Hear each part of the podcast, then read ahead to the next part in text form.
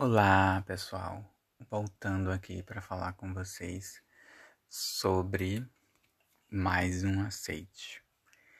E desta vez é sobre um trabalho que vocês já ouviram falar, o TCC que eu orientei ano passado, que tirou nota 10. Ele foi submetido este ano ao congresso CONEDU, que este ano vai, vai, vai ser realizado em outubro em João Pessoa, Paraíba e tem a estrutura de ser o maior de educação do país, né? A, orientação do TCC foi um TCC de ensino médio em tempo integral.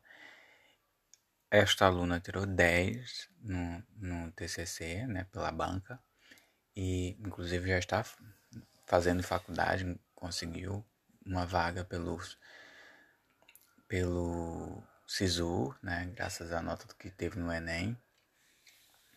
E estou aqui para para para falar com vocês sobre, né, como a, a consistência ela é universal, né? Esse, esse trabalho recebeu 10 da banca, todos os três, três membros da banca, todos três deram 10 e foi submetido para um congresso, primeira submissão, ainda não se tinha feito submissão a, a nenhum outro evento. E veio o aceite hoje, e esse aceite veio sem pedidos de correção. Quer dizer, confirmando o que a própria banca que avaliou o trabalho já havia dito, que era um trabalho que estava maduro o suficiente, um trabalho progressista, ou seja, que poderia ser feito a continuação na graduação, a continuação no mestrado, a continuação no doutorado, um trabalho que trouxe e expôs qualidade no problema que propôs estudar. E o que tem de tão perfeito por trás desse trabalho? Tem que ele, ele veio com uma estrutura muito simples. Não tem aquela introdução enorme, uma contextualização absurda, referência teórico gigantesco, não tem nada disso. Ele é um trabalho objetivo e direto. Ele tem um, uma complexidade baseada em fatos.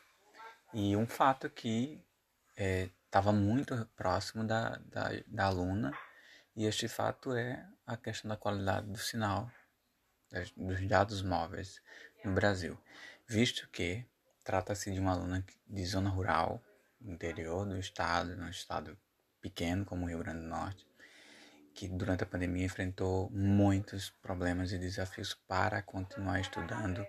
Eu dei aula a ela, ela era aquela aluna que estava todos os dias ali na aula remota, caía, toda vez que caía, quando retornava, o professor perdia alguma coisa, interessada, esforçada, empenhada.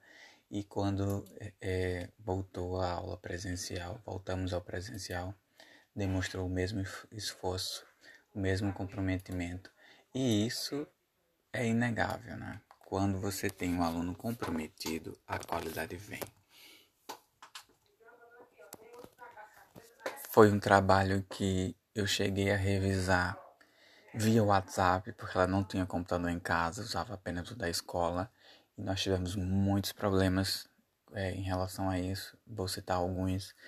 É, tivemos fortes chuvas, um período longo de fortes chuvas, que não tivemos aula na escola, então ela escrevia no caderno e digitava no celular e me mandava como mensagem no, no WhatsApp, porque ela não tinha internet tão boa assim para estar tá conectada a um drive, por exemplo, fazendo Gmail, nada disso. E, e além disso, né, tinha a, a questão também de, de, de, não termos internet na escola. Nós tivemos um, um, um período sem conexão na escola. E isso foi um desafio, foi, foi, foram obstáculos, mas assim, não, vamos fazer, vamos fazer, vamos fazer. Ela estudou o motivo por, por esse problema, né? Compreendeu quais eram as falhas que tinha na rede de, de dados móveis das operadoras disponíveis para a cidade de Nova Cruz, propôs um estudo sobre isso, analisou, debateu, trouxe comparações né, de qualidade e desempenho das operadoras e uma, uma sugestão de como resolver esse problema. E foi um trabalho assim que chocou a todos, porque acabou descobrindo que a própria escola estava pagando pela internet e só recebendo menos de 10% do valor pago em serviço, ou seja, pagando por uma coisa achando que estava recebendo 300 mega e estava recebendo menos de 30 mega. O famoso sendo enganado, né? E ninguém desconfiava disso até esse momento. Então é um trabalho que analisa um problema real, propõe um estudo acima disso e debate, esclarece, questiona, aponta, compara e além de comparar, propõe. Não tinha como não receber 10 e, e veio um aceite sem pedido de correção, né? O que mostra que o caminho é esse. Então voltamos em breve porque eu estou agora escrevendo os meus artigos. E então acredito que quando eu tiver eles prontos, né, eu compartilho com vocês e quando eu receber o aceite deles, com, compartilho também. Porque o, o conceito desse podcast é, é compartilhar o que dá resultados, para que vocês consigam escrever e publicar sem o medo, sem restrições, buscando sempre melhorias e trazendo impacto. Porque publicação sem impacto não é uma publicação boa.